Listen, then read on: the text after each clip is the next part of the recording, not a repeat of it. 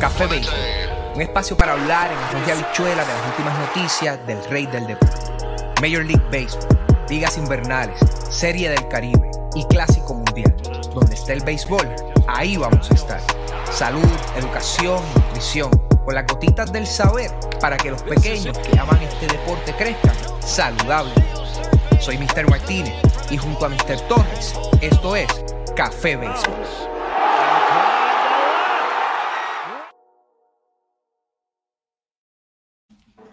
Saludos familia de Café Béisbol y bienvenido a este episodio de 90 millas. Hoy nos encontramos aquí con nada más y nada menos que Héctor Eto Acevedo.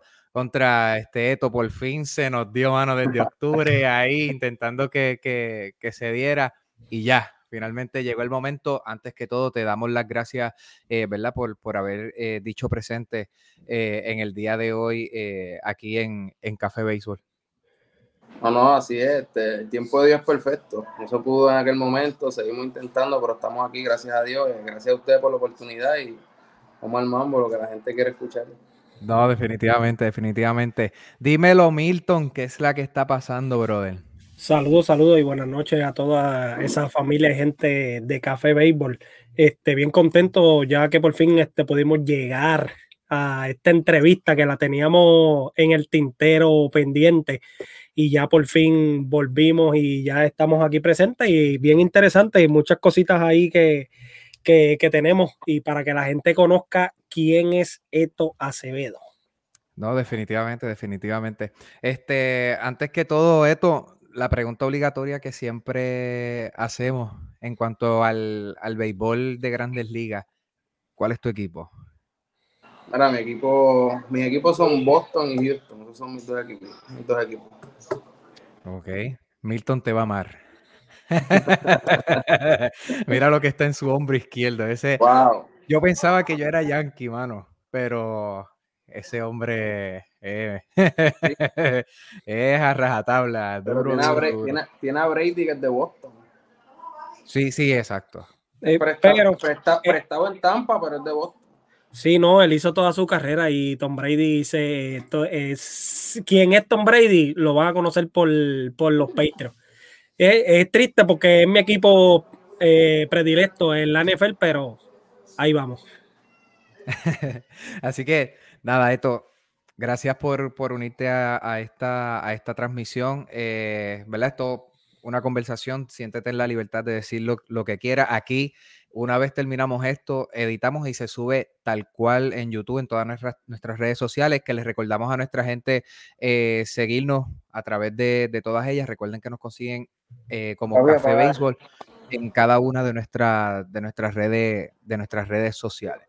Este, esto, mucha gente pues sabe que, que tú estás acá en el área metropolitana, pero la realidad es que como dice el refrán, Ponce es Ponce. Y ahí es donde naces, ¿no? Así así es. Sí, soy nacido y criado en Ponce, con mucho orgullo allí en Ponce Glenview y después en el residencial Doctor Pila. Poco, pocas personas, ¿verdad? A lo mejor saben que, soy criado en residencial público hasta mis 26 años, que fue cuando me casé, ¿verdad? Y, entonces ahora pues vivo con, mi esposa acá en una urbanización, pero desde pequeño, nacido, criado en residencial y, y orgulloso de eso. O sea que la, transición que, ¿verdad? Ya mismo vamos a estar hablando, que, es algo que quiero que, toquemos. Este, eh, sales de Ponce, de Doctor Pila, y vienes a, al área metropolitana. ¿A dónde es que, vienes a residir acá? Residencial Villas de Mabo en Guaynabo. Ok, en Villas de Mabo. Ok, ok. Este, ¿y a, eh, qué edad más o menos fue que estuviste eh, mudándote para acá?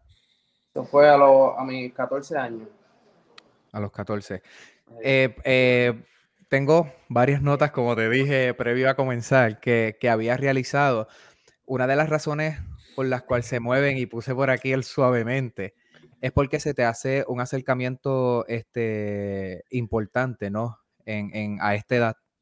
Sí, eso es así. A los 13 años estoy jugando unas estatales en las cumbres, en Cuncay, con el equipo de Ponce Glenview y ahí se me hace, una, se me, hace un acercamiento para, unirme a una selección eh, que viajaría a Oklahoma.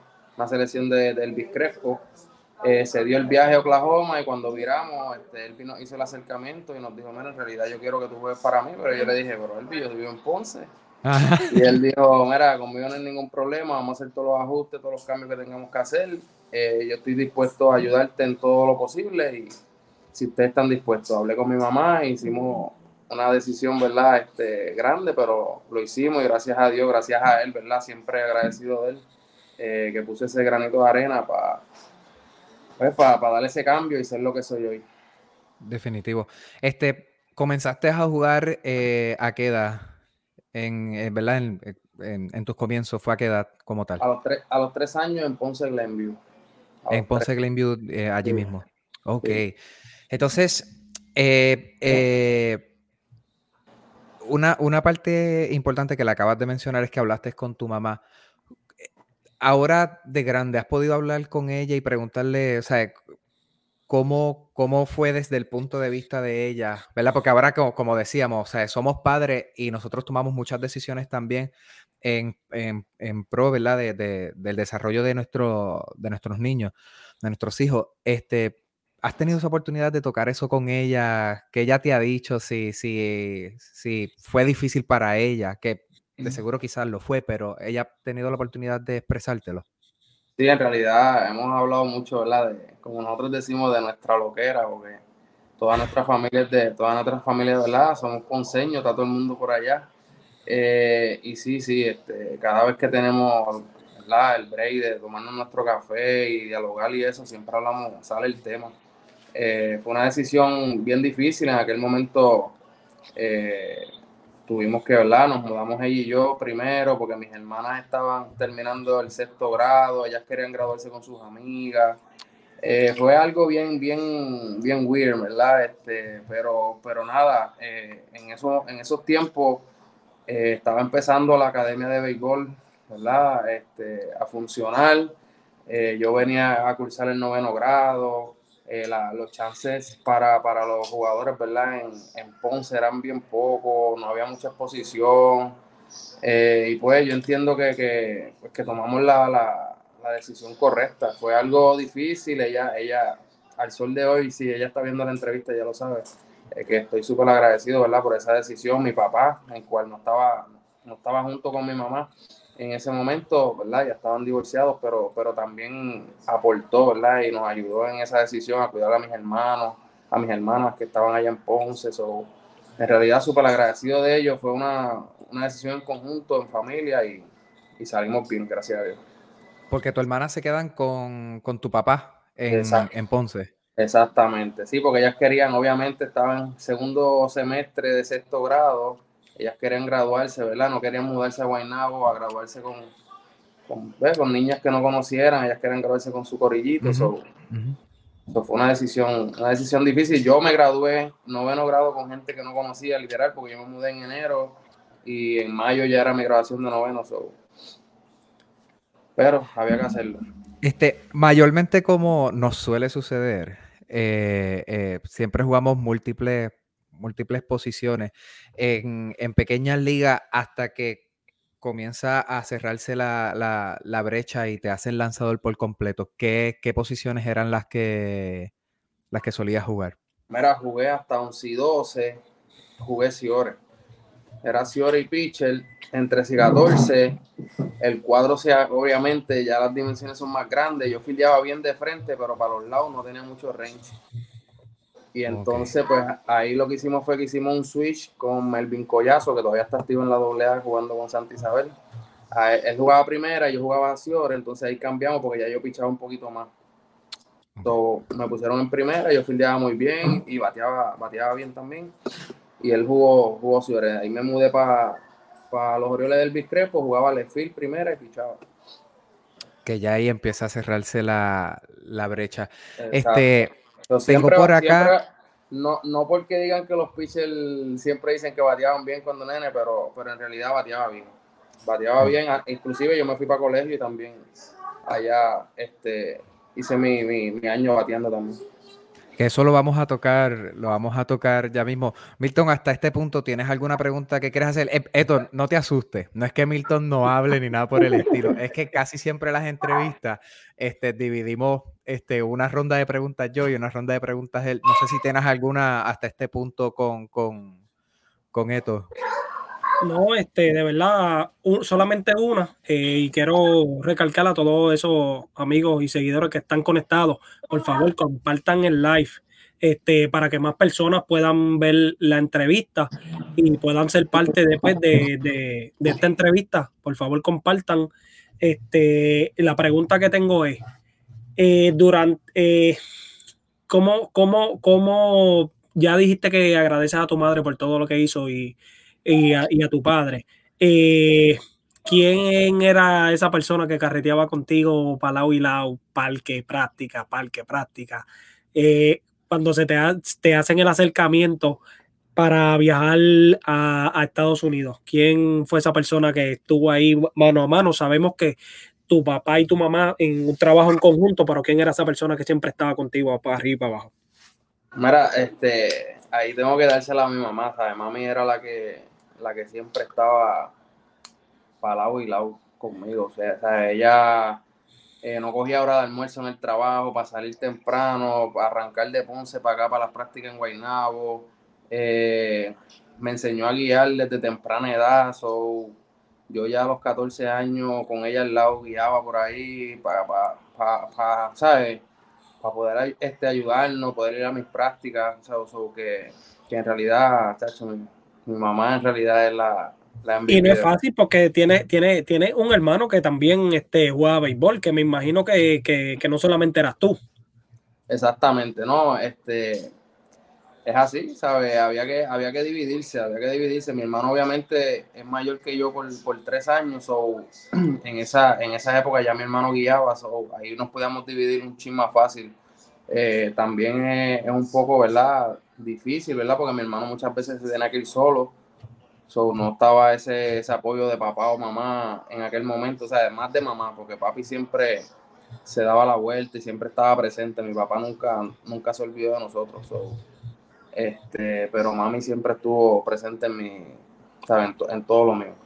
O sea que ahí tu mamá ahí hay que darle el premio ese que nosotros otorgamos, como uno dice, de, la dura en mami. Y eso, ese premio hay que, hay que, lo que hoy día eres, se, lo debe mayormente a tu no, agradecido a mi papá y mi papá siempre hizo lo, de él y siempre estuvo y eso, ¿sabes? Y hasta el sol de hoy, ¿sabes? Mi papá, olvídate, ese no se pierde un juego mío y ese está ya tú sabes, culeco por todo, pero, pero en aquel momento obviamente mi papá estaba trabajando, estaba más envuelto, ¿sabes? En sus cosas y eso, obviamente para sacarnos adelante y pues, ¿sabes? A mami era la que le tocaba el tostón con todos nosotros.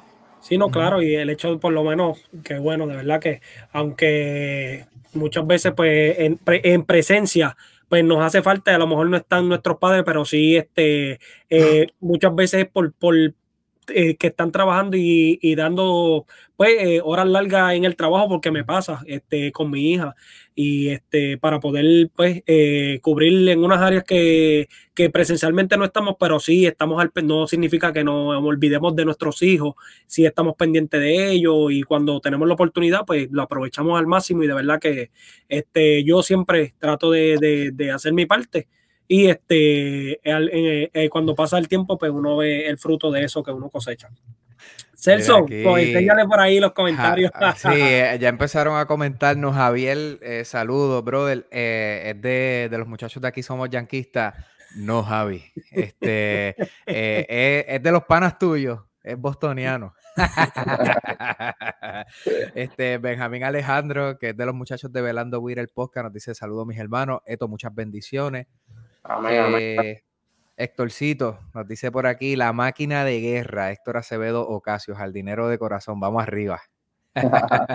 que ya mismo tocaremos eso. Este, tocaremos eso por ahí, que con, con, con Bonito también te coronaste.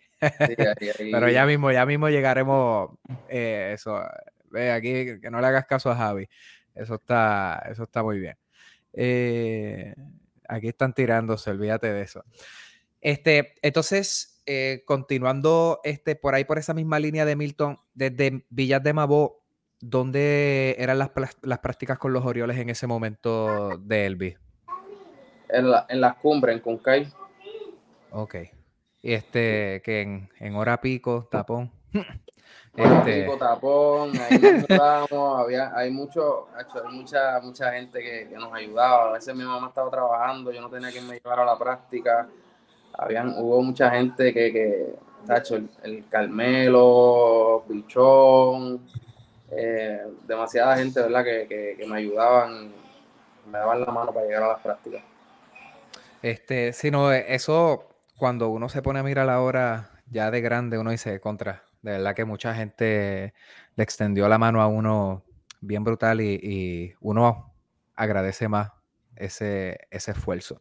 Este, tengo en mis notas, eh, luego de, los Orioles, eh, pasas a, a, una de las organizaciones que cuando eh, yo jugaba, pues naturalmente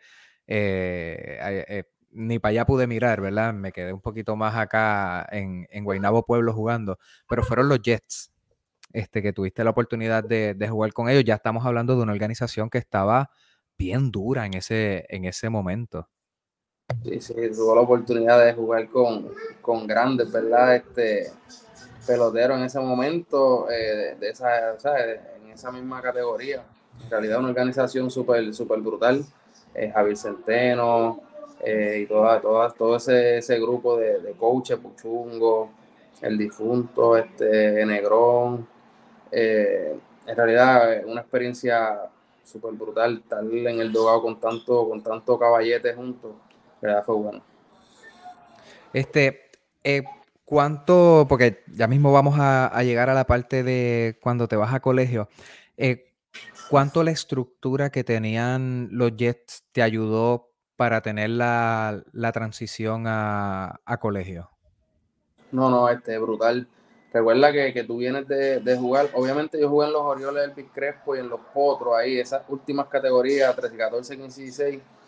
Eh, pero siempre uno dos pitchers, eh, bueno, lo que sea, ¿me entiendes? Y, y, tú tienes tu oportunidad. Cuando tú llegas ya a los Jets, es como que hay muchos, de, igual que tú, mejor que tú, ¿sabes? Que tú tienes que, es esa guerra, no, no guerra, es esa competencia de que tengo que hacer las cosas bien, tengo que reagruparme, tengo que, no puedo estar, ¿sabes? Uno está también en el 17, 18 años, que uno también empieza como que a irse a la calle, a, ah, mira que hay un cumpleaños allí, que un viernes, o se va para el cine, llega tarde, sábado juego, ¿sabes? Todas esas cosas, este, y crear la disciplina. En realidad los Jets eh, crearon esa, esa disciplina eh, y, y, abrieron los ojos, ¿verdad? Eh, de, de, muchas personas y me incluyo, este, y me hicieron llegar un poco más enfocado a colegio y ese fue el cambio grande. Esa, esa parte, lamentablemente, mucha gente de mi familia que tenía mucho, igual o más talento de que, del que yo tenía, este, esa parte que tú mencionas de la disciplina es bien importante y ellos pues obviamente no, lo lograron por, por esa misma, por esa misma este, situación. Pero ¿Cuán importante fue entonces el béisbol para, para ayudarte a, ¿verdad? a enderezarte en, el sentido no porque estuvieras haciendo algo mal, sino como que, ok, por aquí es que yo voy, esto es lo que yo quiero. Este, ¿cuán, cuán importante eh, fue? Porque sabemos que el deporte nos cambia por completo, o sea, nos crea, nos crea muchas cosas, pero sabemos que en la calle, el asunto, como tú dices, es salida, este, amistades y demás, que muchas veces no nos entienden. Este, porque muchas veces ellos no entienden el, trabajo que uno tiene que hacer físico, de ejercicio y demás. ¿Cómo, cómo, cómo fue ese proceso contigo? Bueno, en realidad yo, yo vivo agradecido de, del béisbol.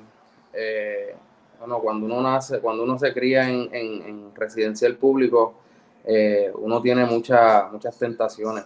¿sabe? Ahora mismo yo puedo mirar atrás y, y, decirle que muchos de los que se criaron conmigo y que jugaban conmigo baloncesto en la cancha no están ¿entiendes? Son, son muchos y, muchos de ellos eran los que me decían, mira, pelotero, muévete de aquí, eh, no te quiero aquí, ¿qué pasó? Pelotero, eh, la bicicleta, dale para allá, ¿qué haces aquí? ¿Por qué estás montado en este carro? ¿Sabes? Y esas cosas son, son las que uno dice, diantre, es verdad, ellos no lo hacían por, ¿sabes? Ellos veían algo en mí, ¿me entiendes?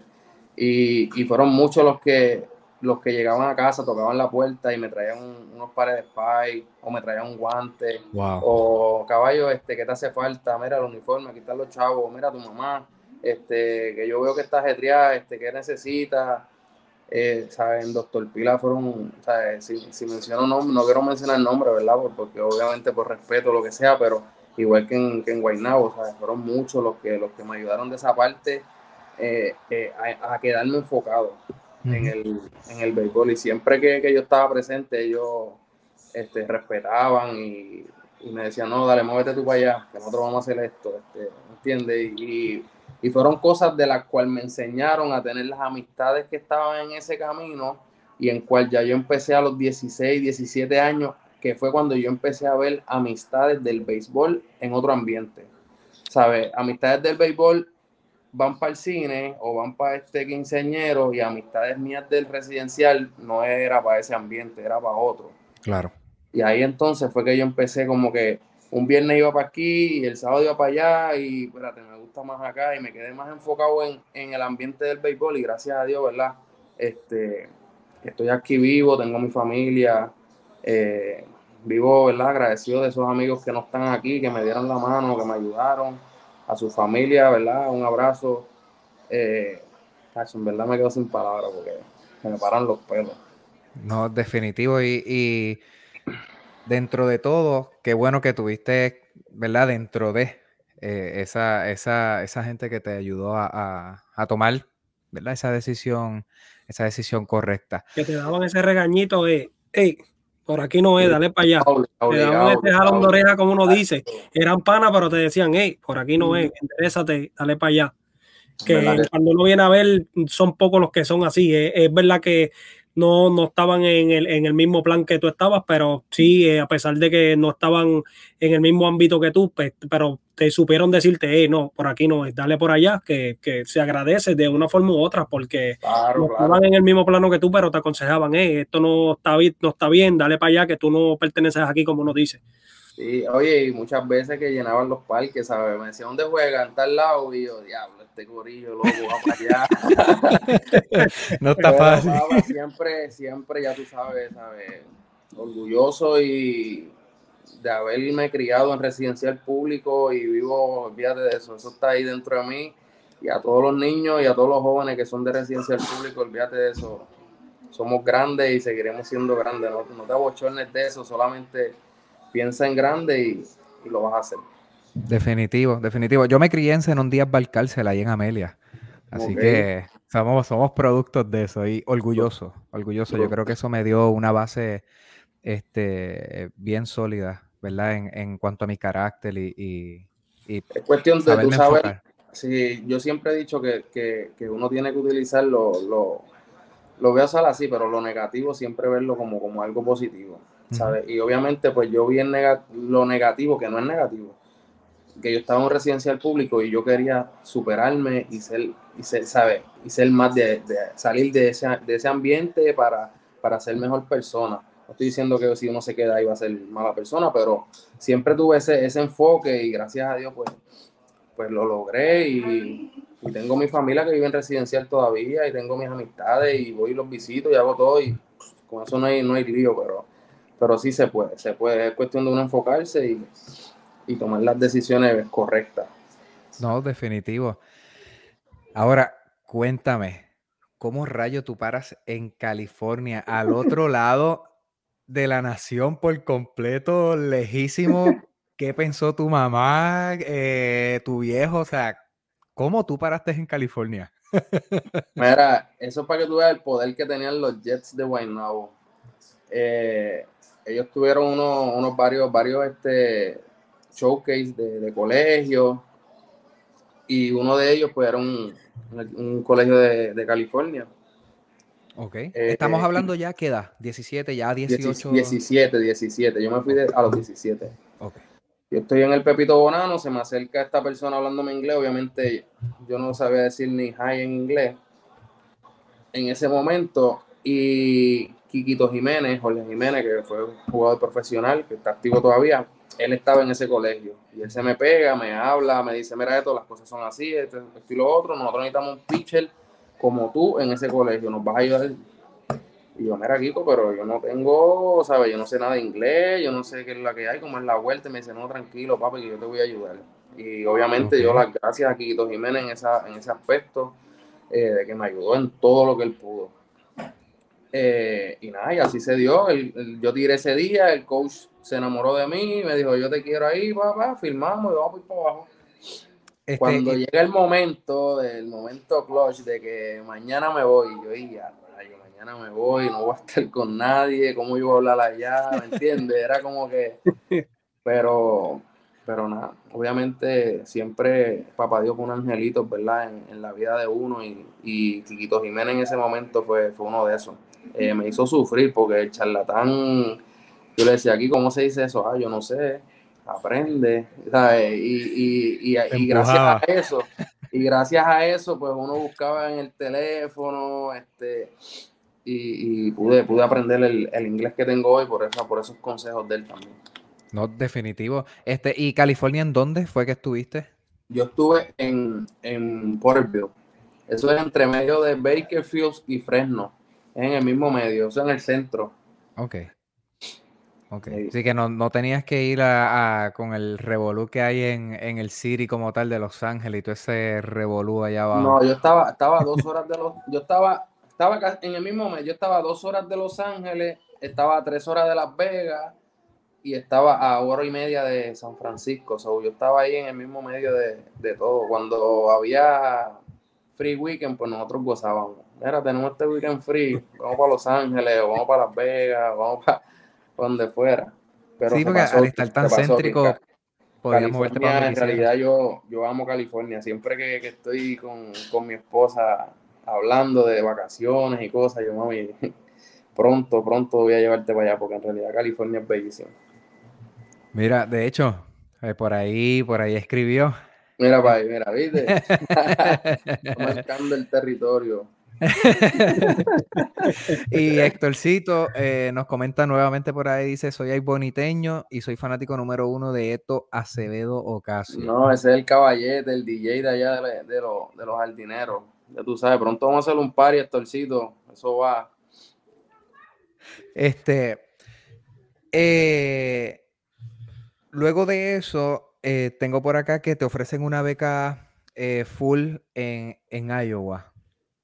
O sea, ¿cómo, cómo se da esa oportunidad de estar en California y después pasar a Iowa? ¿Cómo rayos tú pudiste? O sea, ah, eso es frío, mi hermano.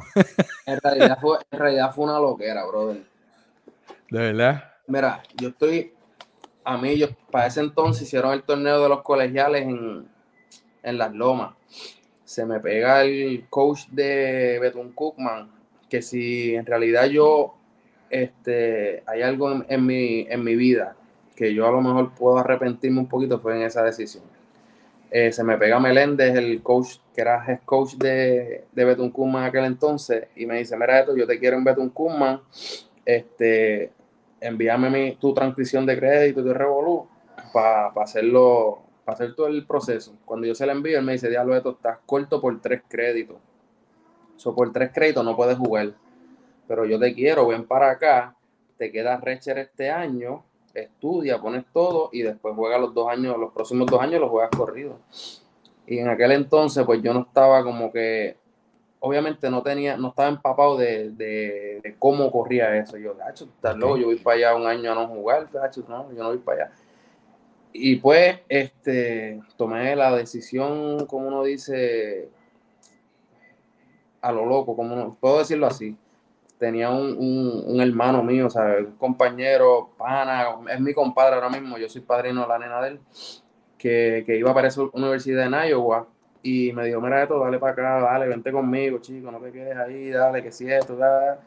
Y yo, mira, sabes que, dale, me voy contigo, Edwin. Y me fui para allá y en realidad no, o sea, la pasé bien, eh, cogí mi, mis estudios, eh, pero la universidad obviamente jamás y nunca iba a ser el mismo la misma competencia, iba a tener la misma preparación como si hubiese estado en Beton Cookman, ¿me entiendes? Claro. Este, ¿Qué fue lo que, lo que, qué carrera decidiste ciencia, ciencias del ejercicio. Ok. Este, quería hacerte esa pregunta porque tengo también por acá, y luego de esta le voy a dar un chance, un chance a Milton para que pueda hacer las de él. Este, eh, que trabajaste entonces con, niños en los Riders, me parece que esto es en Bayamón, si mal no recuerdo. Sí, eso era la academia. Ajá. Este, ¿cómo te ayudó? Eh, obviamente tienes el background, ¿verdad? Tienes la experiencia, eso está más, más que claro. Este, el conocimiento, todo está ahí, pero también tienes una base este, de estudio. Esto, ¿cómo fue esa transición de entonces ser instructor? ¿Qué categorías tenía, tenías ahí este, y cómo fue el proceso este, con Riders? Mira, este, eso fue una, oportunidad grande que me dio Joe Rodríguez y, y Edward Guzmán, el cual soy agradecido, porque yo llegué de Estados Unidos y ellos me dieron ese, ese chance ahí, ¿verdad? Unirme a ese, ese gran talento de, de, de, coaches que había en, ese, en esa academia. Eh, ahí había niños desde 5 años hasta 18 y después se extendió a 19 porque la Birlil dieron un chance a que los nenes subieran hasta 19 años. Ok. Este era un programa que se trabajaba de lunes a jueves, viernes libre y se jugaba sábado y domingo. Eh, algo súper, súper brutal. Eh, obviamente yo era joven, eh, Eduardo Guzmán rápido me, me, jaló para el lado de él y me dijo, yo creo que trabajes conmigo, tú eres joven, tienes conocimiento y, y le vas a llegar a, a, a los jóvenes. So, trabajábamos 15 y 16, dobla juvenil. So, fue algo chévere porque yo llegaba, yo recién llegaba de colegio, so, yo tenía 22 años por ahí, 22 años y los chamacos tenían 17, 18, so, que estaba más o menos cerca de la edad, o que podía llegarle bien directo, o sea, hablarle como pana, ¿sabes, papi? No hagas esto, mira, estás haciendo esto malo, mira, ¿qué pasa? Estás llegando amanecido, chico, deja eso, pa. ¿sabes? Que podíamos, podía interactuar con ellos un chin más que, que alguien que fuera de más edad. Que, sí, porque te veían como un par. Exactamente, y fue algo, fue algo chévere. Yo empecé a trabajar con Joel Huerta, que todavía está activo profesional, cuando Joel tenía 13, 14 años. Oh, wow. Hernández, este, Edwin Díaz, este, ¿quién más estaba ahí? Habían, habían muchos, muchos chamacos súper buenos que, que, están ahora mismo este, jugando profesional. Qué brutal, hermano. Este, tengo por aquí, eh, Marjorie escribe que Dios te bendiga siempre. La vieja, te amo, vieja. Muy orgullosa de ti. De verdad que, espectacular, hermano. Y el brother, este el brother está por ahí. Exactamente. Jaime Acevedo desde YouTube nos escribe que es saludos, brother. Este, saludos a Jaime. Jaime, eh, creo que vas a estar por aquí también con nosotros, así que prepárate que me, acercaré a ti en la medida en que pueda y vamos a cuadrar que también te queremos aquí en Café Béisbol. Eh, a todos esos que están conectados, recuerden por favor compartir el live para que todas esas personas que no conocen a Café Béisbol puedan conocernos y disfrutarse esta entrevista. Y si está a través de YouTube, suscríbase al canal de Café Béisbol. Esto, ¿cómo fue al tú llegar a, colegio en Estados Unidos, ¿cómo fue esa transición de la preparación y cómo se jugaba el béisbol en Puerto Rico a cuando tú te mueves a colegio a Estados Unidos? ¿Cómo fue eso? Pues, ¿Cómo en, relación a la preparación, eh, cómo se practicaba, cuando jugaban? Porque también tenías que estudiar. Mira, fue, fue algo un poco difícil. ¿Por qué? Porque yo estaba acostumbrado a practicar que dos horas martes y jueves y jugar sábado. ¿verdad? Entonces, cuando tú llegas a colegio eh, y el coach te dice, bueno, tienes gimnasio a las 6 de la mañana, coges clase de 8 a 1, tienes práctica a las 2 de la tarde y sales de la práctica a las 6. Sales de la práctica a las 6 para irte a comer algo, para ir a la, a la librería o hacer las asignaciones, todo ese revoluzo. Entonces, bien ajetreado bien ajetreado y empiezan los dolores de cuerpo, el cual nunca uno sentía, porque en verdad de que te duele el brazo, a mí nunca me dolía el brazo.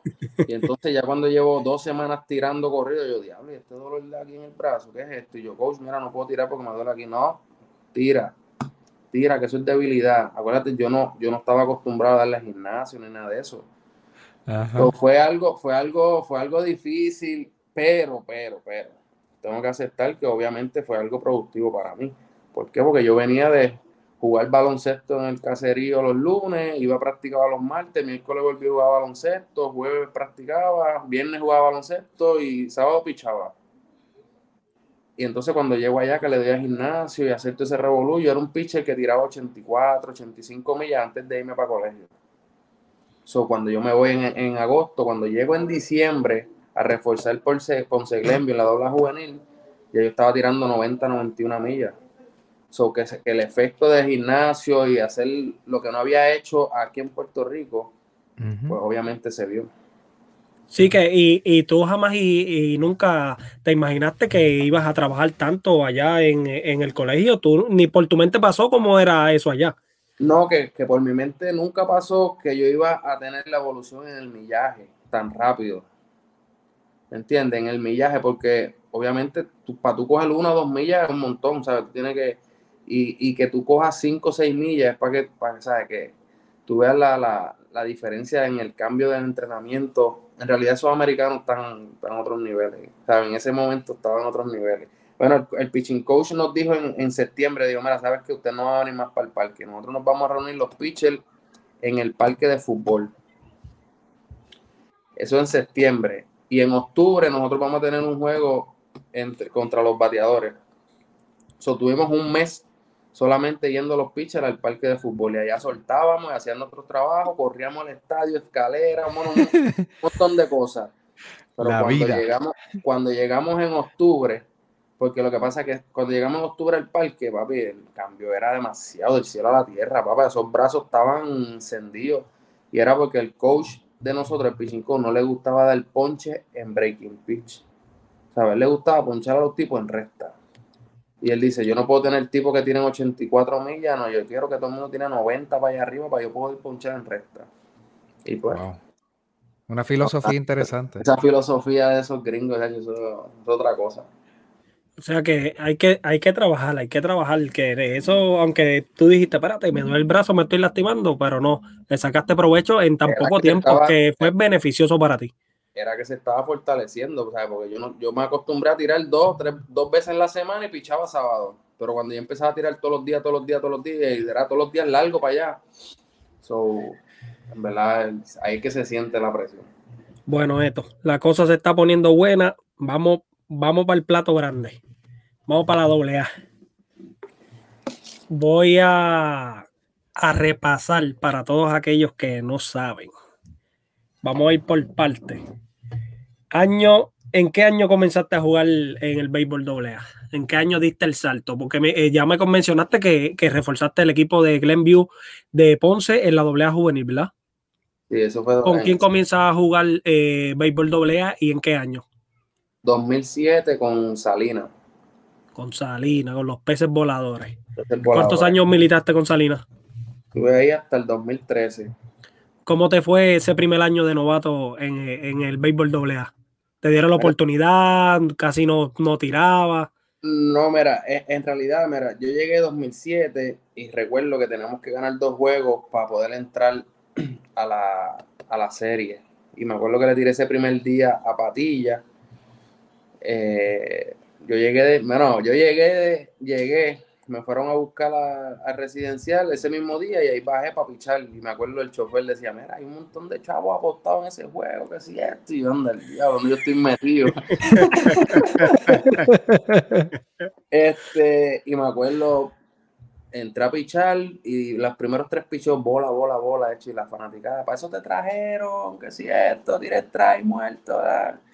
Eh, gracias a Dios le gané a Patilla, tiré ocho entradas ese día me dieron cuatro y tres fueron honrones. No se me va a olvidar. Baribón me la sacó dos veces, que es Carlos Acevedo, y Elios Baredo, Barreto, me la sacó una vez. Este, pero gané como 7 a 3, algo así. Y ha hecho brutal. después vino Juana Díaz y, y, perdimos y nos eliminamos. Y de entonces, después 2008, 2009 y 2010, cuando yo llegaba de colegio, ya ellos estaban eliminados. Solo que yo hacía era que como yo tenía menos de 21 años, podía jugar clase A. Y jugaba clase A allí mismo en Salinas. Entonces en el 2010 fue mi último año de colegio y 2011 fue mi primera temporada full en el AA. So, jugué 2011 con Salinas, 2012 y 2013 a mitad fue que me cambiaron para pa Sidra. Eh, estabas como abridor eh, con Salinas, esos años que desde el 2011 hasta el 2003, hasta mediados del 2013. mira, 2011, eh, mi primer año, yo llego, ¿verdad? Y está esto, Rodríguez, era el pitcher uno de nosotros que había quedado pitcher del año el año anterior. y entonces estaba Jorge Charri, que se había reinstalado ese mismo año, eran los dos iniciadores. el dirigente era José Torres, que, era, que fue el que dirigió a Comerío mucho tiempo. Y viene José Torres y me dice, mira esto, yo tengo mis dos iniciadores eh, ya probado, eh, yo, te voy a utilizar cerrando juegos, eh, porque tú tienes buenas restas. Y yo le dije, mira José, conmigo no hay ningún problema, pero yo nunca he cerrado juegos. So, yo, lo que, yo lo único que te pido es que tú me des la oportunidad iniciando y si no funciona, pues, pues entonces pues yo me acoplo a cualquier rol que tú me necesites, pero dame esa oportunidad. Da la casualidad que Jorge Charri va donde él en la práctica antes de empezar la temporada le dice, mira, José, en verdad yo no me siento ready 100%, eh, por favor déjame relevando y en lo que yo voy tirando mi inning y después cuando pase la temporada entonces me, me pone a iniciar. Y ahí vino José Torres y me dice, mira, esto se te dio, vas a iniciar el sábado contra Guayama. Ya, pues está bien, dale. Y primer weekend, 8 a Guayama en 0. Después, bueno, ese año yo terminé 7 y 0. 7 y 1 terminé. O sea que ese primer año completo full estaba ahí en los tops de, de, los pitchers doble A en Victoria. Sí, Charry no volvió a iniciar Bueno, ese año nosotros terminamos 17 y 2, 17 y 3.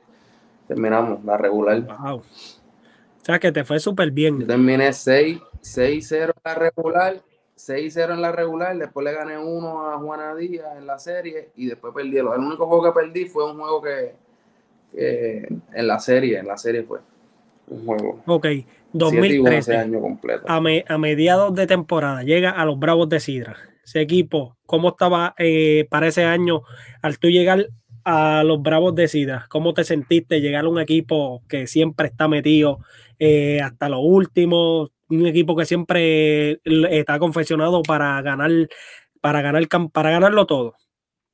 ¿Cómo cuando llegaste, qué, qué papel te, te, pusieron a ti a ejercer en el, en el, equipo de los Bravos? Pues mira, yo llegué, eh, pues una bendición, ¿verdad? Es algo, era algo como que, como, como, como si hasta, hasta el momento, o sea, que, que cualquier jugador quisiera jugar en esa franquicia, en realidad es, es una bendición. Esa, esa organización es mi respeto siempre. Mira, yo, yo llego allá miércoles, me acuerdo, miércoles a una práctica, viernes a un juego, viernes a un juego y era un juego contra Comerío. Juanito Rodríguez era el dirigente, me dice, ¿esto estás bien? Y yo, sí, estoy bien, caballete, ¿qué es cierto? Ah, bueno, pues para que sepa, está iniciando el domingo contra Calle. Y yo, dale, contra Calle. y yo, ah, pues está bien, dale. Eh, y, nada, y en, en, en siempre inicié, ¿sabes? Siempre inicié.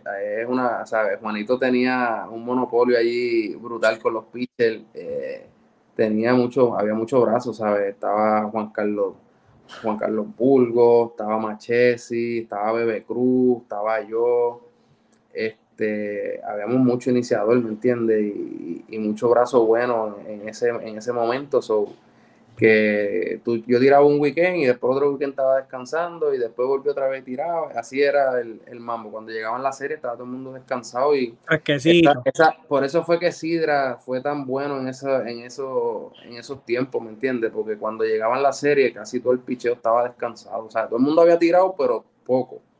Entonces Juanito no le repetía el pitcher a ningún equipo en la regular o sea, que él, ese viejito se, se las trae, ese caballete. Para que sepa, mis pitchers no me, lo, no, me lo, no me los va a saltar la palo. No me los van a ver dos veces. Ese me lo ves una vez y después si lo quieres ver dos veces, pues llega a la serie. Velo en serie, velo en serie.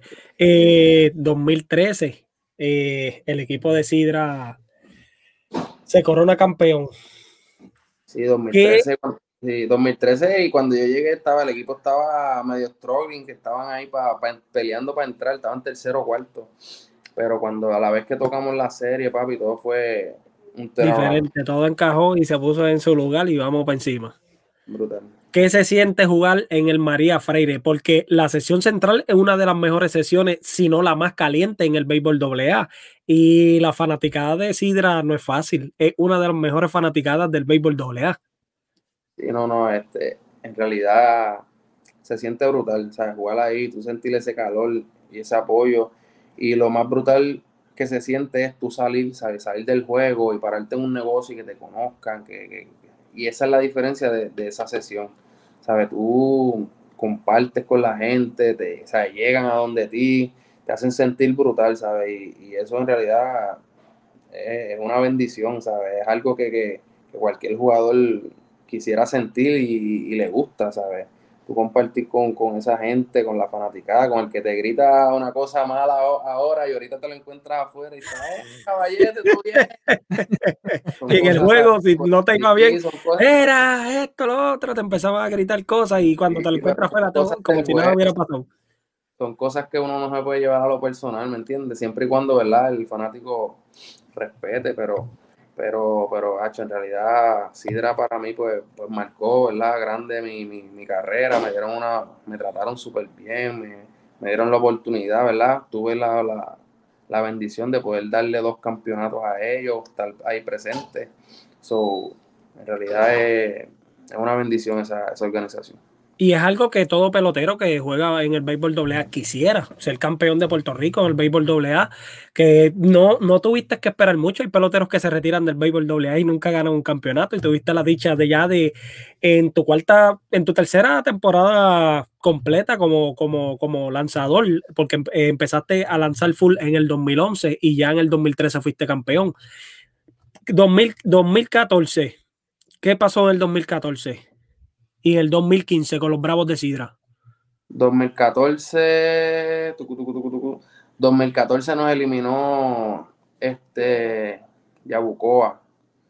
Tuvimos una, temporada buena y Yabucoa tuvo una, una serie de ensueños, nos eliminó allá. 2015 eh, fue la llegaron, llegaron al baile. Y el 2015 quedamos 2015 con las piedras. 2015 encontré esto, esto que dice, Eto Acevedo volvió a sacar la cara por los bravos. La decisión del dirigente Juanito Rodríguez rindió frutos para extender la serie, mientras los artesanos apuestan a una reacción hoy para conquistar el campeonato. Que es lo que tú mencionabas de Juanito, o sea, que las decisiones que él tomaba tenían una razón de, de, ser. No, no, no, Juanito, chacho, Juanito es el, maestro, ese tiene un angelito ahí encima de él. Este 2015 quedó, quedé subcampeón con, contra las Piedras. Las Piedras quedó campeón ese año y 2016 fue la misma serie final que fue contra las Piedras, pero ahí ganamos nosotros. Eh, ese año, ese año 2015, este, ¿se fueron a 7 o se, o se quedaron en 6? Ese año eh, en 6 juegos. El sexto juego fue allá en las Piedras y jugamos como 14 entradas, una cosa así. Y fue el juego que se acabó por un bolazo. Dimos un bolazo y se acabó el juego y ellos quedaron campeones. Wow. Qué manera de, ganar un campeonato con un bolazo.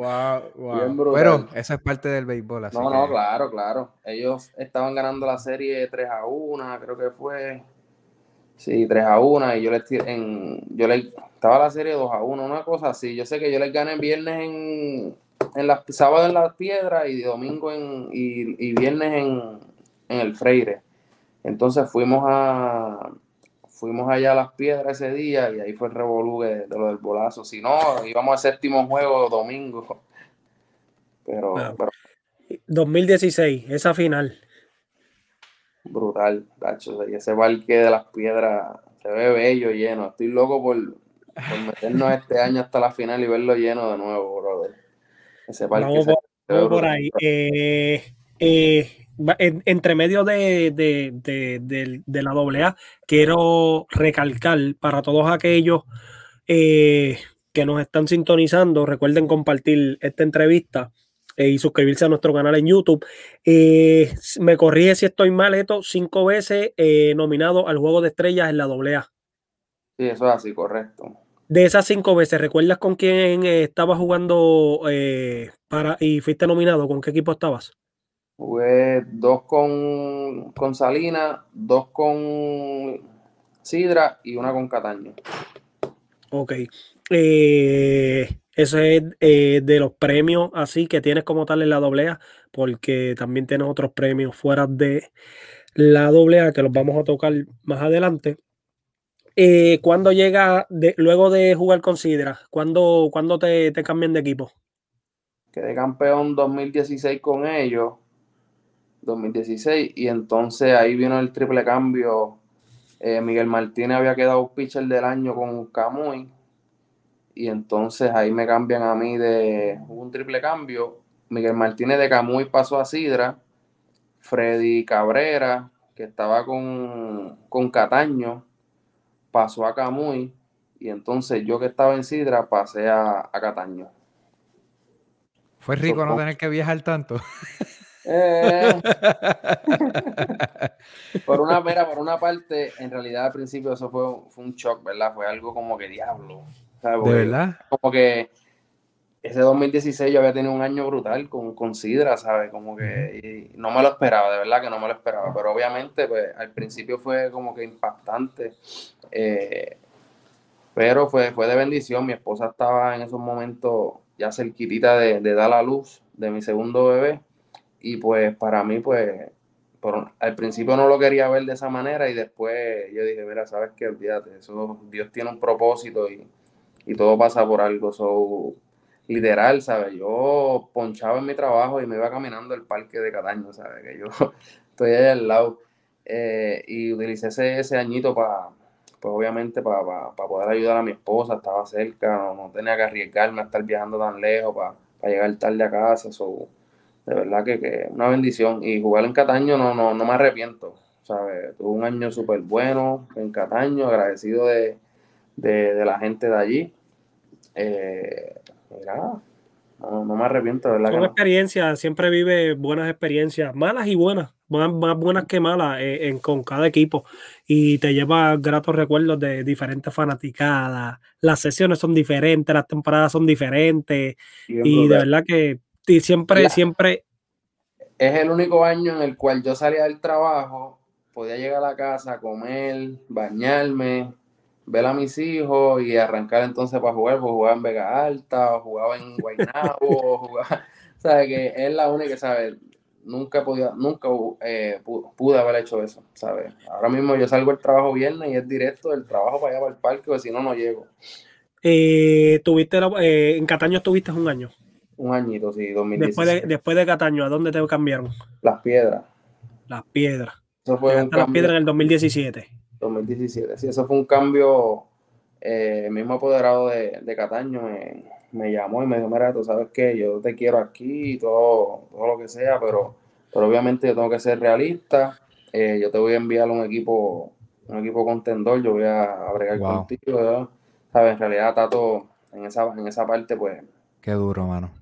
Tengo que, agradecérselo. Y me envió a, a Las Piedras, el cual una organización, ¿verdad? Este, de respeto, un equipo, un equipo sólido, eh, el cual estamos ahí luchando, ¿verdad? Por, por, pasar y salir de la sesión para ver si podemos llevar ese campeonato de, nuevo para allá. Actualmente eh, militas con las piedras, para esos que nos están escuchando, desde el 2017. Ese, eh, ese, ese año 2017, esto fue bien importante también porque logras entonces también hacer tu debut eh, en, la liga profesional de, eh. Puerto Rico. Eh, tengo por acá que fue con Caguas, ¿no? Eso es así, sí. ¿Cómo se da esa oportunidad también? O sea, es brutal, mano. Tuviste también. Mira, en, realidad, esa oportunidad, eso, eso es la, la loquera más grande que me ha pasado en el béisbol, fue esa. Te lo juro, porque eso fue, mira, eso fue para el año que pasó María. Ajá. Yo estoy acostado en mi cama con mi esposa al lado y suena el teléfono Eduardo Guzmán diez y media de la noche. Ya, rayo. Y yo, ya lo que hace el gordo llamándome a esta hora, espérate. Y yo, dímelo, Eduardo, bien? Caballo, ¿estás bien? Y yo, sí, estoy bien. Este, tienes práctica mañana en Junco a las 10 de la mañana. yo, práctica mañana. Sí, criollos de Cagua. ¿Estás ready o no? Y yo, bueno, yo estoy ready, pero yo trabajo mañana, no, para los arreglos y llega. Y yo, pues dale, dale, te llamo, pa. Enganché y le digo a mi esposa, baby, me, me invitaron para los clientes de Cagua. Y ella embuste, y yo, de verdad. Y yo, lo que yo voy a decir en el trabajo, qué sé yo. a las 10 y media de la noche, pues ya tú sabes, uno se inventa las que tiene que inventarse por, por, un, por un sueño, ¿verdad? Y era algo que yo siempre había querido. Y pues obviamente fue un, un joseo brutal, ¿verdad? Eh, porque él me puso, o sea, como quien dice, me puso la, me dio la llave como que aquí está, pero papi, ya tú sabes y gracias a Dios pude, hacer el equipo y pude hacer el equipo y con la bendición de que quedamos campeones ese año también. Vámonos con el premio agrandado completo. Exacto. este, eh, ahora que mencionas lo del sueño, era algo que lo quería tocar más adelante. Este, y es que tú tuviste la oportunidad de hacer unos tryouts este, para Major League Baseball. Tuve la oportunidad, me senté este, buscando esta parte en específica, encontré una entrevista que te hicieron 2018, 2019 por ahí, este, y habías mencionado una anécdota que me dio mucha risa. Este, con los Nationals. Pero antes de pasar con la de los Nationals, este, con relación, es con relación a lo de la velocidad que tú mencionaste es algo. Es que naturalmente no quiero spoilear, voy a dejar que tú lo, lo, lo dejes saber, pero inicialmente habías tenido un tryout con Kansas City este, eh, de acuerdo a lo que, ¿verdad? Lo que seguí buscando, este, cómo se dio esa oportunidad, este, ¿verdad? Ya que estamos hablando de la profesional, pues al nivel más alto en, nuestro lado, ¿verdad? Que Major League Baseball. Mira, yo, yo terminé mi año de seniors en universidad con nueve victorias y una derrota. Eh, yo tiraba, ¿sabes? Tirando 93, 94 en Iowa, ¿sabes? Donde hace un frío brutal y, y pues obviamente pues eran unos números de respeto eh, yo terminé la, temporada, vengo a, vengo a Puerto Rico y el coach me llama y me dice, mira, tienes traído con Kansas City en Nebraska. Así que tienes que llegar a Nebraska. Y pues llegamos allá y se me dio la oportunidad brutal. Da la casualidad que ese día llueve. El día del tryout hicieron todo lo de los pitchers y qué sé yo, lo hicieron indoor. Ok una cancha, ya tú sabes, no hay viento, no hay nada, yo me sentía bien, aceitado, ya tú sabes, yo, levantaba la pierna para romper la brocha para allá. Yo dije, bueno, esta es la oportunidad para yo filmar, en nombre de Dios, este, y nada, yo tirando 93, 94 para allá, 93, 94, se acaba el trayado y viene el, escucha grande y nos reúne, entonces me jala aparte a mí y le dice a los otros muchachos, mira, pues ustedes tienen que seguir trabajando para que este, cuando ustedes lleguen a senior, estén ready como está él, que cierto, y yo decía, diablo, aquí se me dio, coño, ¿sabes? Como que eh, él me cogió toda la información, todas las cosas, toda la vaina, me dio lo de Kansas City, toda la vuelta, me dijo, yo me voy a comunicar con tu head coach y, te dejo saber, para, para cuadrar todo, para firmarte como agente libre. Papá, te soy sincero, no sé qué pasó, estoy loco por ver a mis coach de colegio y sentarme con él.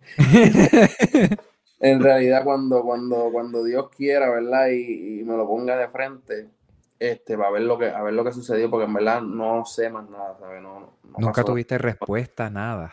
Nada. Wow. Nada de nada. Pero son cosas que pasan y obviamente, pues. Antes de pasar con la.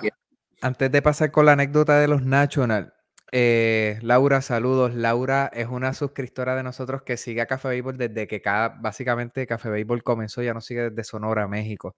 Así que saludos por allá este, eh, a Laura.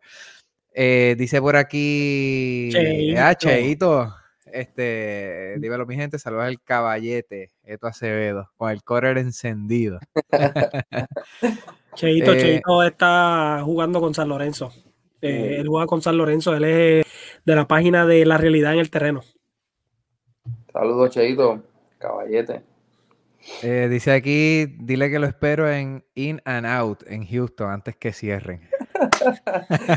es cuando voy para allá para los juegos de allá de Houston. Se come tres ofertas cómodas. este, igualmente, igualmente, Laura. Este, pues Em, el versus que tuvimos en 2016 en el Carnaval de Campeones, wow, para la historia en Calle. Por ahí Jaime comentando. El brother, sí, ese fue una serie que tuve contra Mayagüez, estaba con Mayagüez en ese entonces. Me acuerdo de eso. Salió, eh, salió en, noticias de periódicos, creo. Y él inició con, por Mayagüez y yo inicié por Sidra, con mi hermano. me ganó, me ganó 3 a 2 el charlatán ese. ¿Cómo, ¿Cómo, es esa experiencia? O sea, porque este, yo quizás en un softbolito he podido jugar con mi, con mi papá y con, y con mi hermano, pero poder jugar al nivel de ustedes así en contra, ¿qué tal fue eso? ¿Cómo fue esa experiencia? brutal, brutal. Y entonces la prensa también, ¿verdad? Ayudó mucho, o sea, le dieron mucha exposición.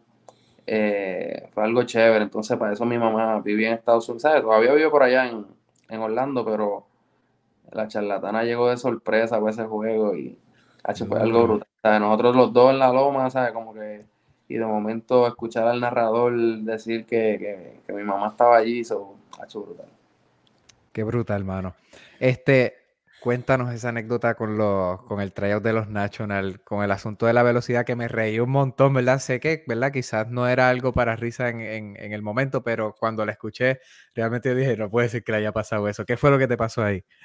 Mira, yo llego a los National con, una buena, o sea, como, con un buen resumen, ¿verdad? Ya como que habían hablado de mí toda la vuelta. Y viene el gringo y me dice, mira, Acevedo, este, ya yo tengo, ya he escuchado cosas muy buenas de ti, yo he visto los números, yo solamente lo que quiero es que tú me tires la bola, que tires 91 millas. Que tú me tires 91 millas, ahí ya cuadramos todo. Y yo dije, fíjate eso, esto es pan comido. Si yo tiraba 92 para allá, 93 como si nada. Papi, me trepó a la loma, empezó a sopletear esa bola y yo, fíjate que eso es, pa, 90, 91 cómodo, pum, pum, pum, pum, pum, se acabó, tiré el bullpen, ya terminaste, sí, ya, viene para que me dice, ya, lo, lo más que tiraste fue 90. Y ahí, ya, rayo, papá, me quedé en la guinda. Por una millita. Por una milla, brother para que sepa, había, lo que pasa es que, que, habían, ¿sabes? 91 millas no, no, es, no es velocidad, ¿verdad? Y ya yo tenía, este, yo venía de una temporada larga y, y, pues, este, ellos estaban buscando, obviamente, yo tenía 22 años, me iban a firmar como agente libre. normalmente cuando las personas que, que, firman en ese momento son o sea, extraterrestre, como uno dice, o sea, gente que, que, que están por el, sobre el nivel de, de lo que pueda haber en para, para, firmarte como agente libre. Y bueno, no, no, no se dio, Dios no quiso que yo, ¿verdad? Que, que, que fuera profesional en ese, en ese, sabrá Dios lo que me hubiese pasado, este, en ese, en ese ambiente, so, vivo orgulloso de, de, de, lo que he hecho hasta ahora, de, de ser un doble A, de, los logros en la invernal, en la selección de Puerto Rico, so, soy feliz con lo que he hecho en el béisbol. Qué bueno, qué bueno. Este, seguimos con el béisbol doble A. Eh, eh, ya después del 2017, vamos a movernos más adelante, ya algo más reciente, el año pasado. ¿Cómo te sentiste cuando ustedes se eliminaron contra el equipo de Junco, si no me equivoco, el año pasado, en la final de sesión?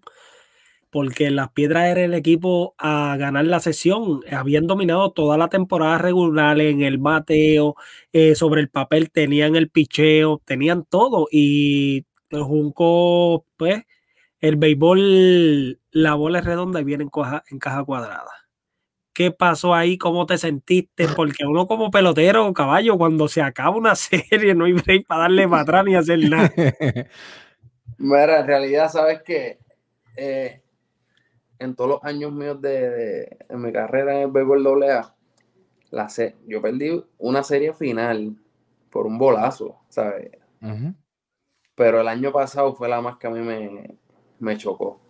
De verdad, yo estuve como dos o tres semanas que yo no quería tirarme una bola, yo no quería hacer nada. Yo dije, olvídate de eso.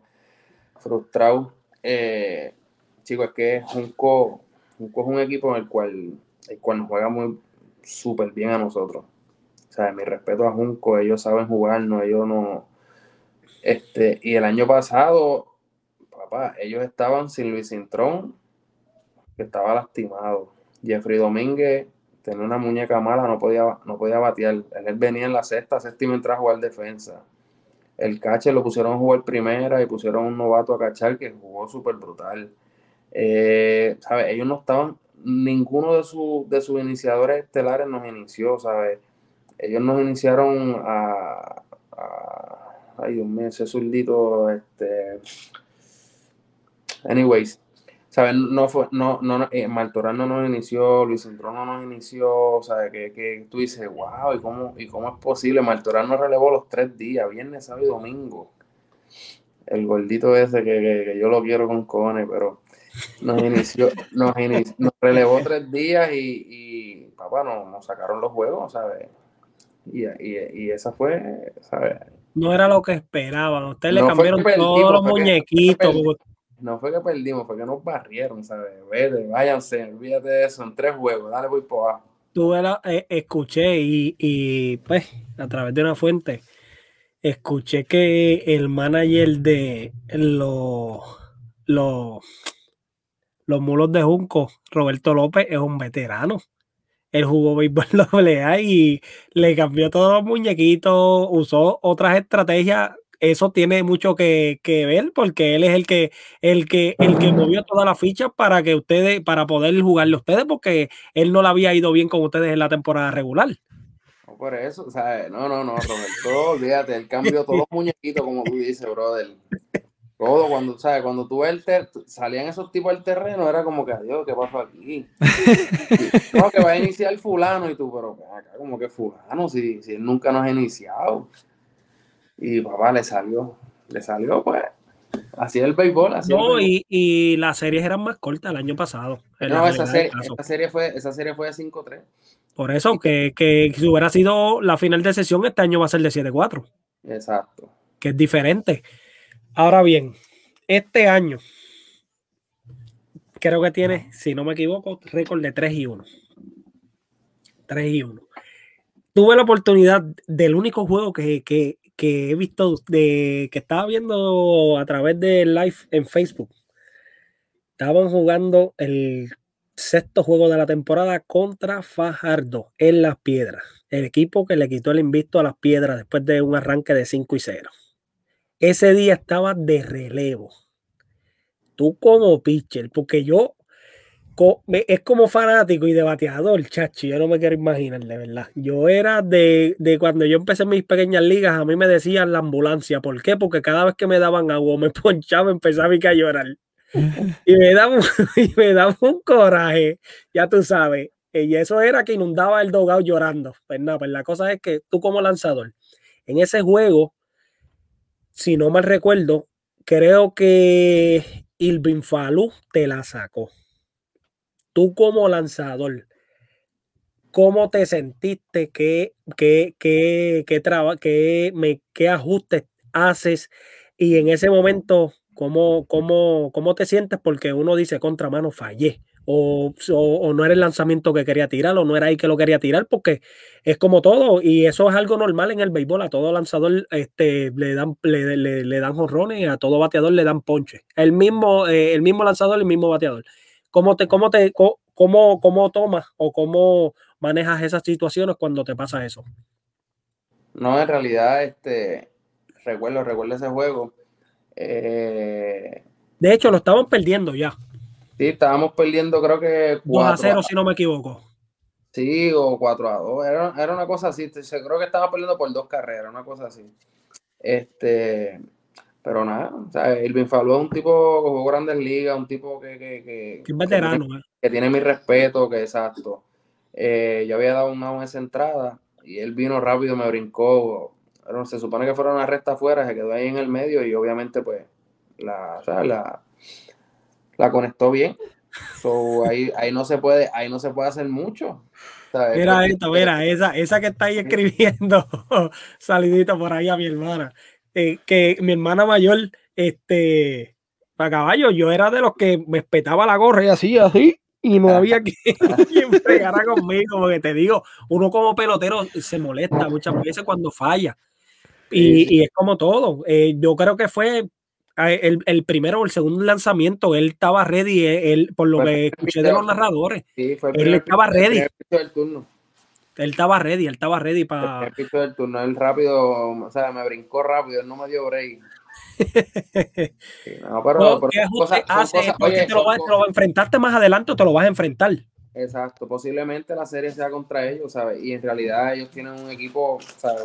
Un, un, line-up super, si no es el mejor line-up en todo Puerto Rico, está entre ellos, ¿sabes? El line-up de, de, Fajardo es un line-up que hay que trabajarlo bien, eh, no hay casi baches en ese line-up, ¿sabes? Que, lo, que los AU no hay, no hay AU fácil. Eh, es un equipo que, hay que jugarle bien y tiene muchos veteranos. Exactamente, no, veteranos, equipos que, que, profesionales, Que, tienen, que saben hacer ajustes.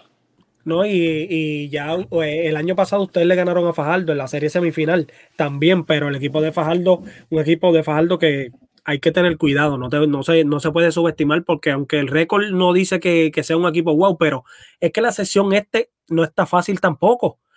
Me, me ha tomado por sorpresa el equipo de los halcones de Gurabo. Mira, yo te voy a ser bien sincero. Yo jugué en la central ¿verdad? Pero en realidad la este es candela, ¿viste? era, era, era esto lo que te escriben ahí. ah, me escribe, solo pasa para decir que los Yankees ganaron. Este, este, muchacho no es fácil. Escriben por aquí, brother, I love you, éxito. Valery José Ruiz. Mira, este, la, la sesión este es candela, brother. ¿Sabes? Cuando tú tienes, ¿sabes? Tú no, tú no tienes ningún equipo favorito. No, no lo hay. No lo hay. Pero yo me atrevo a apostar, yo saco a, Río Grande de la sesión y lo pongo en otra sesión y Río Grande va a estar en la pelea. Yo saco a, a Loíza con Raúl Rivera allá y lo tiro con Raúl y lo tiro para otra sesión con ese line que tiene Loíza y va, queda primero o segundo en cualquier otra sesión. Raúl Rivera está jugando este año con Loíza. Raúl, Raúl. Ah, Raúl, Raúl, sí, porque Raúl está con Fajardo. Exacto. Sí, no, y oye, Loiza viene mejorando poco a poco del año pasado a este. Yo, Loiza es el equipo que más va dentro Puerto Rico, sepa. Mira, para ahí, oye, Loiza es como, eh, lo sé porque eh, no han ganado tantos partidos, pero muchos de los juegos han estado ahí. Los pierden no muy abiertos. Loiza batea pues eh, entendemos que por, sobre el papel, por lo que he visto, creo que las series de, esa sesión van a ser las piedras y Junco, las piedras y Fajardo y Juncos y, y Gurabo. todo depende, todo depende de lo que pase en estos últimos juegos. Nosotros, nosotros jugamos el miércoles, yo creo que a Fajardo le queda otro juego más y hay que ver si porque no hay, no hay todavía el líder, no no hay líder todavía de la sesión nosotros, ya nosotros quedamos primero, ¿sabes? Ya nosotros estamos primero, pero hay que ver si, si Fajardo llega a tercero o llega a cuarto. Ese es, el, lo, que hay que, lo que ver. Por lo que había visto, creo que van a terminar cuarto porque solamente tienen siete victorias y creo que ya Gurabo tiene nueve. Le quedan dos juegos a Fajardo, pero Fajardo tendría que ganarlo los dos. Tiene que, si nos gana a nosotros, yo creo que tienen uno contra Loíza o contra Gurabo, yo creo que es. Por eso, por eso es que todavía no se sabe. Ok, eh, vamos, eh, háblame del 2021, Manatí, en la Liga Profesional de Puerto Rico. Una experiencia súper buena. Eh, tuve la oportunidad de, jugar con, ¿sabes? Para, para José Molina, que en realidad una caballete, ¿sabes?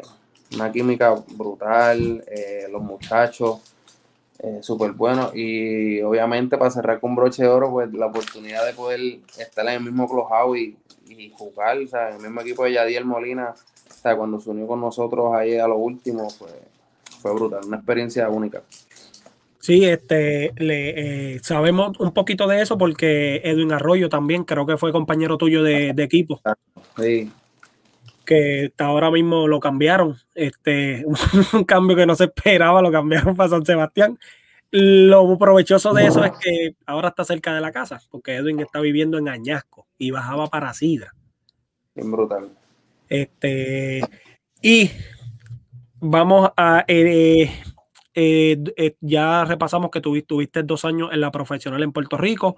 Vamos a tocar un poquito la Coliseba. ¿Desde qué año estás jugando en la Coliseba? 2010. 2010. Yo jugué, eh, mi primer año en la Coliseba, o sea, yo jugué Coliseba año completo antes de jugar la AA. O sea, yo empecé 2010 la Coliseba, terminé la Coliseba 2010 y 2011, en febrero, fue que empezó la AA y ahí fue mi primer año en la, la AA. Voy a repasar así lo más, lo más importante en la Coliseba, ya que tenemos más de una hora ya aquí. 2016, eh, Tigres de Atillo, ¿verdad? Tigres de Atillo. Ese año quedé campeón. Tigres de Atillo. Eh, Bravos de Sidra y Cagua. Eh, Atillo, ¿contra quién jugaron la final? Eh, Yabucoa. Contra Yabucoa. Estaba lanzando también eh, Picho eh, lanzador al abridor con el equipo de Atillo. Toda, toda mi carrera yo he sido abridor. Ok, y háblanos, cuéntanos, de, de ese sois testigo.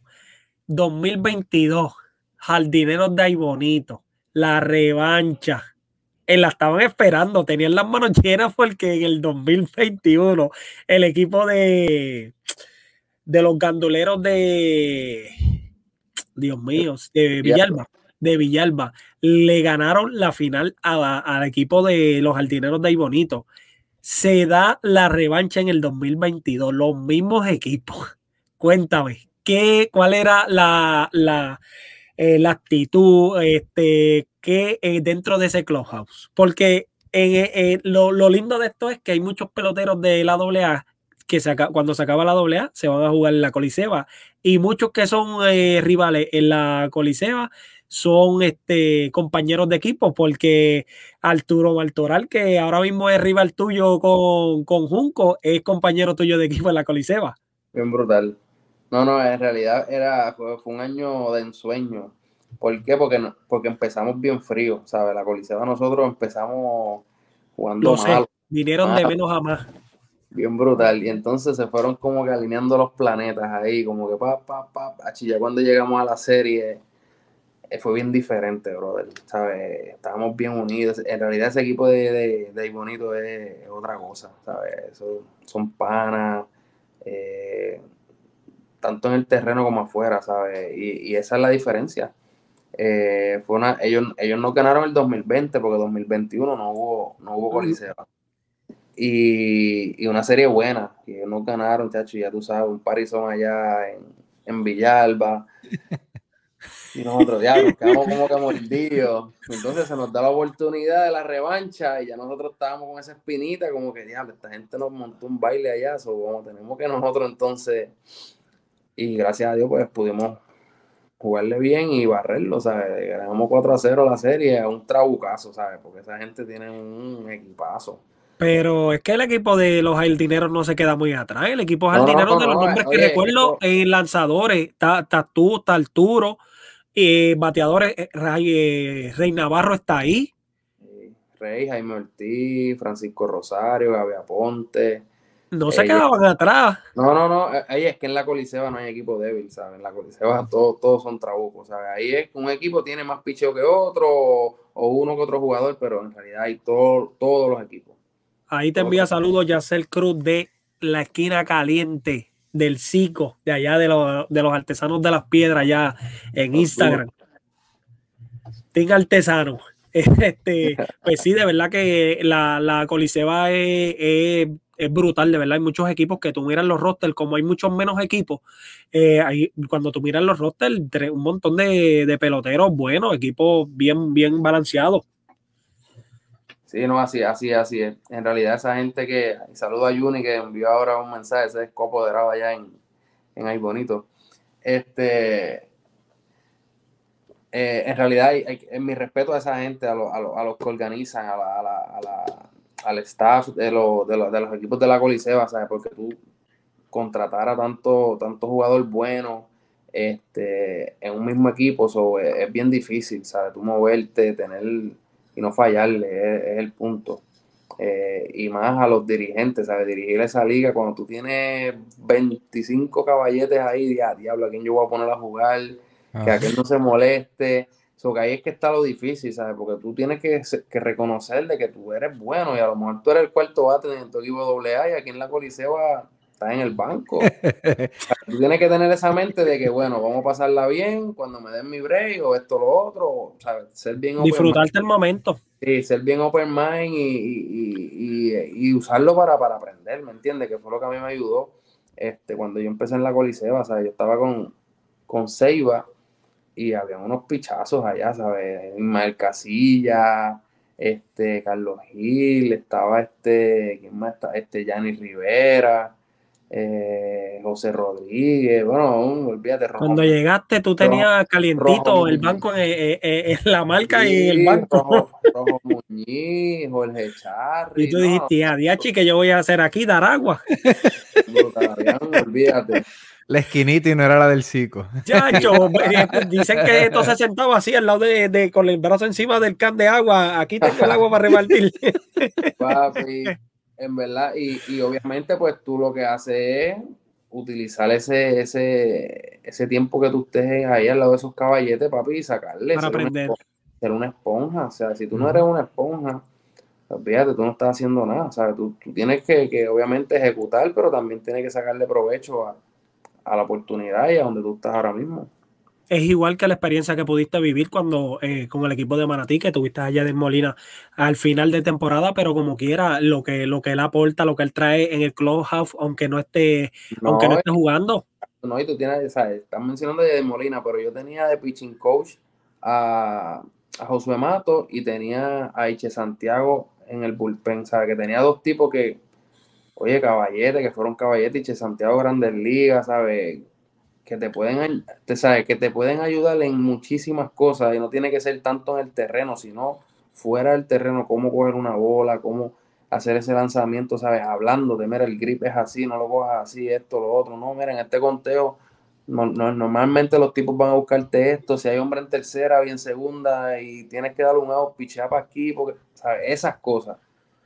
Y eso es lo que, y eso es lo que, lo que ayuda a uno, ¿sabes? Uno no, no, no se la sabe toda. Y aunque tú tengas, seas un buen pitcher, tengas una buena condición física y. Tú siempre vas a, todos, es como todo, todos los días tú aprendes, no, tú no te lo sabes todo. Eh, creo que creo que en ese equipo estaba, en ese equipo de Manatí, estaba Porky López. Sí. Juan López, el papá de Jan López. Papá de Jack. También es, otro, es otro veterano. Sí, no, no, el staff, el staff era brutal, ¿sabes? Estábamos hablando de, esos tipos, estaba también este, estaba Polky, estaba, estaba este Miranda, que es este, está encargado del infield, infield coordinator de los de Anaheim también, que es joven. Eh, en realidad está, está, un staff de grandes ligas, de verdad que sí. Eh, lesiones grandes que hayas tenido en tu carrera hasta el momento, gracias a Dios, ninguno. Qué bueno, de verdad, este, Dios te bendiga, te dé salud y que eso no, no, no, llegue, no llegue a donde ti. Tremendas palabras, eso es verdad. Uno aprende de esos caballos más, más fuera que en el mismo terreno.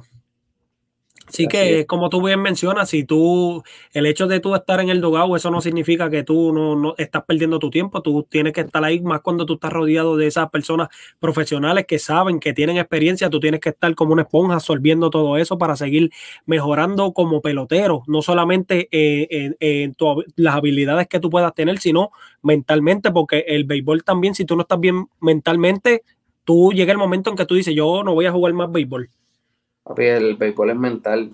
O sea, tú puedes estar preparándote físicamente todo lo que tú quieras. Pero si mentalmente tú no estás en el juego, tú no vas a ejecutar el picho que es, tú no vas a pensar y adelantarte al juego, lo que pueda pasar. So, vuelvo y te repito, siempre hay que sacar de lo negativo. Si tú estás en el dogado, que es algo negativo para, ese, para ti en ese momento, saca lo positivo, ¿sabes? Aprovechalo. Eh, ¿cuál fue tu mayor fracaso y qué, qué pudiste haber aprendido de ese fracaso? Que tú hayas dicho, DH, fracasé en esto o me escraché, esto no era lo que yo pensaba y qué sacaste positivo de eso en tu carrera.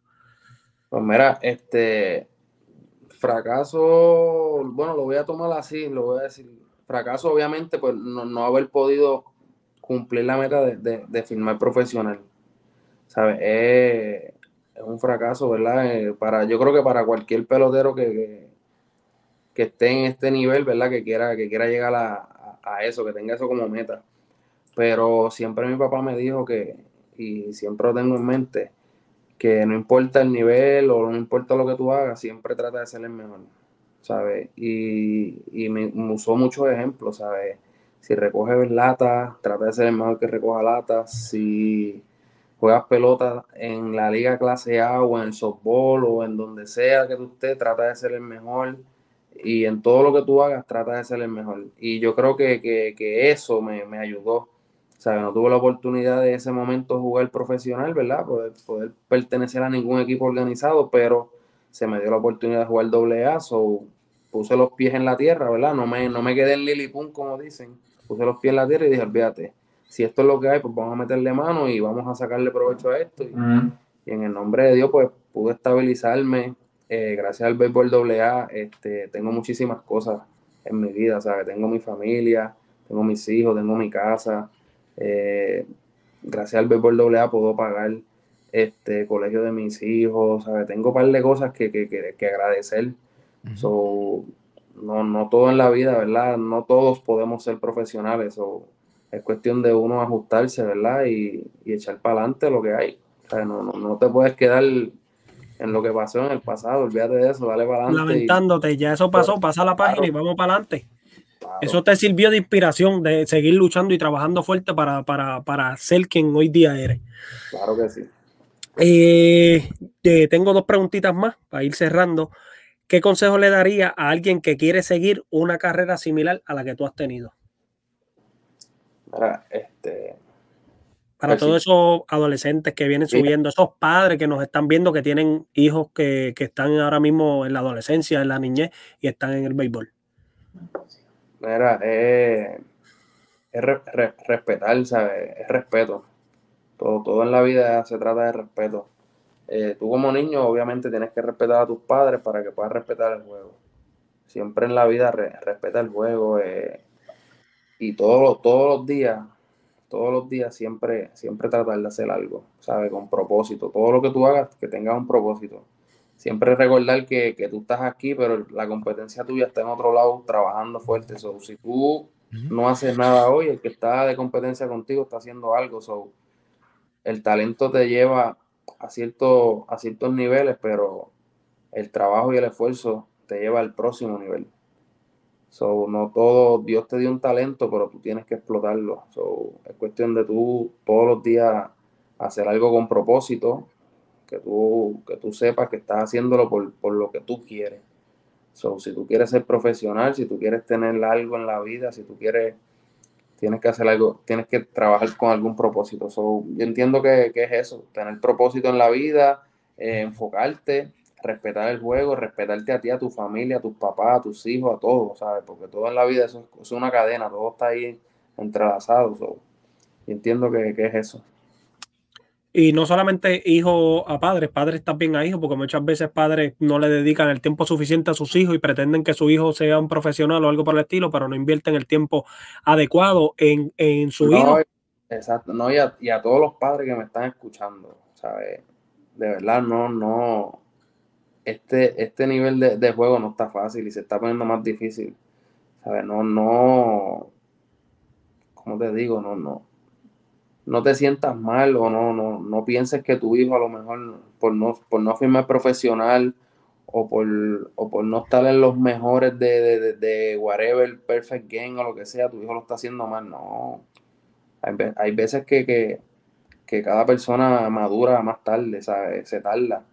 Que a lo mejor tu hijo a los 15, a los 16 no tiene el talento que es, pero a lo mejor a los 20 lo tiene y, y, y, tú a lo mejor a los 17 ya dejaste de apoyarlo, ah, fíjate, este no quiere de esto, no, no, ¿sabes? siempre apóyalo, no importa lo que pase, ¿sabes? Porque no todos podemos ser profesionales, ¿sabes? En el béisbol. Eso, eso, de mil peloteros uno llega a grandes ligas, para que tú veas lo difícil que está el juego. Es cuestión de, de, apoyar los padres, ¿sabes? No, no piensen que, que es fácil, ¿sabes? A lo, y si firma profesional, Dios los bendiga pero mantenerse y llegar es bien difícil. So, es cuestión de enfoque y apoyo. La familia siempre primero. Sí, ¿no? Y, como, como tú dices, esto es algo para disfrutárselo. Siempre apoyarlo, no juzgarlo, no meterle exceso de presión, no criticarlo. Al contrario, darle el apoyo si tú ves que está fallando o está desanimado, ah, desanimado por algo que le está sucediendo porque no le va bien, apóyalo sigue trabajando con él, dile que, está bien, que tú, lo, que tú estás ahí, que vamos a seguir trabajando con eso y seguir hacia adelante, porque esto es algo para disfrutarse, no para, para, pues, para, para criticar o presionar, porque el, es un deporte, esto es para disfrutárselo, esto es para... para, para... Es un juego, es un juego, ¿sabes? Cuando tú vienes a ver es un juego. Sí, porque hay muchos padres que se molestan porque el hijo falla, porque no quiere practicarlo, porque no quiere esto, lo otro, porque quiere que el hijo llegue a ser profesional o grandes ligas. No, pero oye, tenemos que ser más fanáticos antes que padres. Déjalo que se disfrute el juego. Porque muchas veces, mira, aquí mentalmente lo que hacen es que le meten exceso de presión y el, el, mucho, el adolescente, el niño se frustra y después no quiere déjalo que, que, se lo disfrute cuando él sea grande. Si verdaderamente él ve y le interesa y le apasiona el juego, él, él por, su, por, por, su propia voluntad le va a poner empeño y va a seguir eh, en el deporte. Y así es, así es. Oye, tú sabes, tú, tú conoces, tú conoces el, el nivel de hijos. Yo tengo dos hijos, el cual los dos están jugando ahora mismo, o sea, uno con siete y otro con cinco. Y uno como padre, yo siempre le he dicho a, hablo con, Dios y le digo a sí mismo, le digo, Padre, tú quítame la venda de los ojos, no porque sean mis hijos, ¿verdad? Este, me dejes como que ciego, porque a veces yo veo padres que el hijo a lo mejor no tiene el mejor talento y dice, no, porque mi hijo es caballete, que sí es, ¿sabes? Y yo siempre digo a Dios, Dios, tú quítame la venda de los ojos, no porque sean mis hijos, ¿sabes? Dame esa, esa, esa fuerza para yo saber y poder dialogar con mis hijos, con mi hijo o el que sea y decirle, mira papi, ¿sabes qué? Esto no es lo tuyo, o tenemos que ponernos para esto, si tú quieres jugar de verdad, tenemos que hacer esto, esto y esto y esto, porque si no, no vas a tener chance. ¿Sabes? Que yo pueda dialogar con ellos y, si no es pelotero, si no, si, no tiene el talento para poder jugar a niveles altos, pues que yo tenga la, esa fuerza de poder decírselo, ¿verdad? Y, poder moverlo a, a otra, encarrilarlo en otra cosa. Claro, claro. Eh, tres personas de, más influencia en tu carrera. Wow. Obviamente. ya nos hablaste de, tu, de tu mamá. Primordialmente, Dios. Obviamente, se, se va por encima.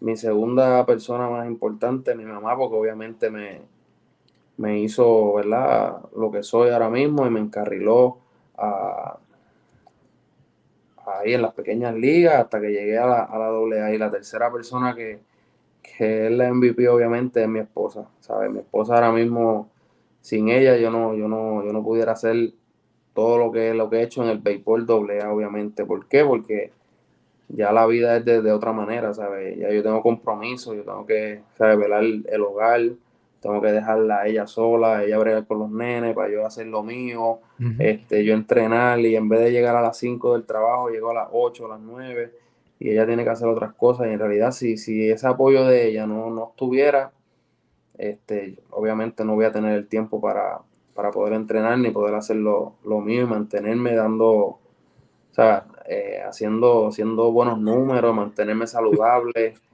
So, esas, tres personas son las más importantes en mi vida. Estamos aquí estamos riendo.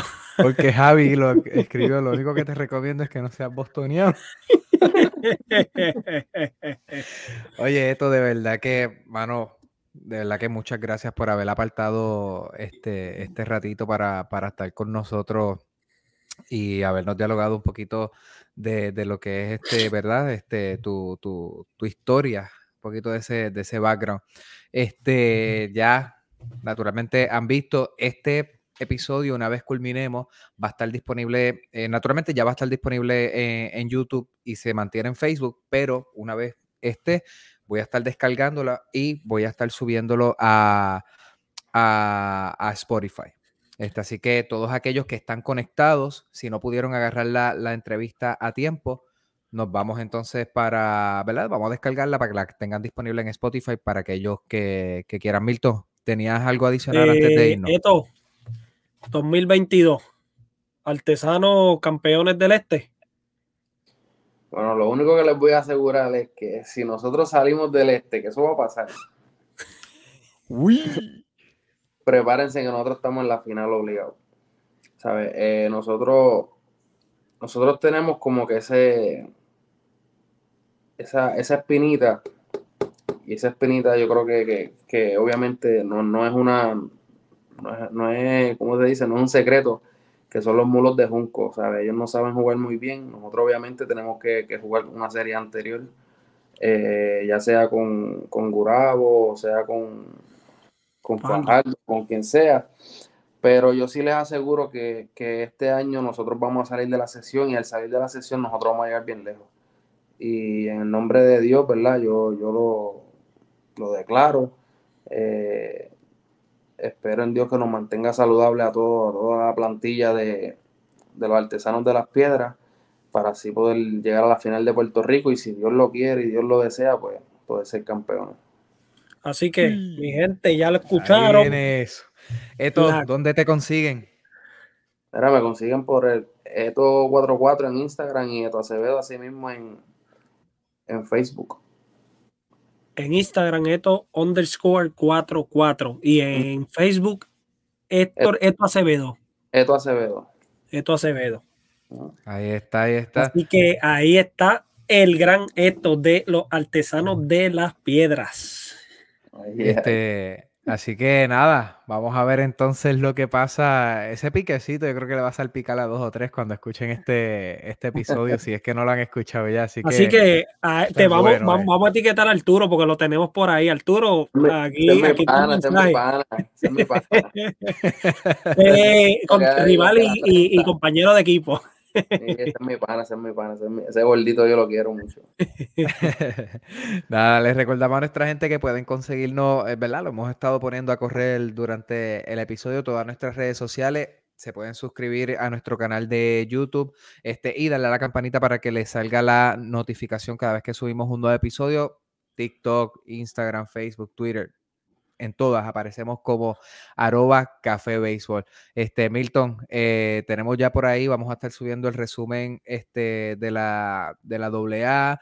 Este, tenemos varias cosas que vamos a estar subiendo. Ahora la entrevista de esto, o sea que esto, nuevamente, muchas gracias. Este, Dios te bendiga eh, a tus hijos, todos, este, muchas bendiciones. Esto, y así que, Milton, ¿cómo, cómo es que venimos? Como esto le gusta, duro pegado y sin miedo. ¡Ay! Nos fuimos. Gracias.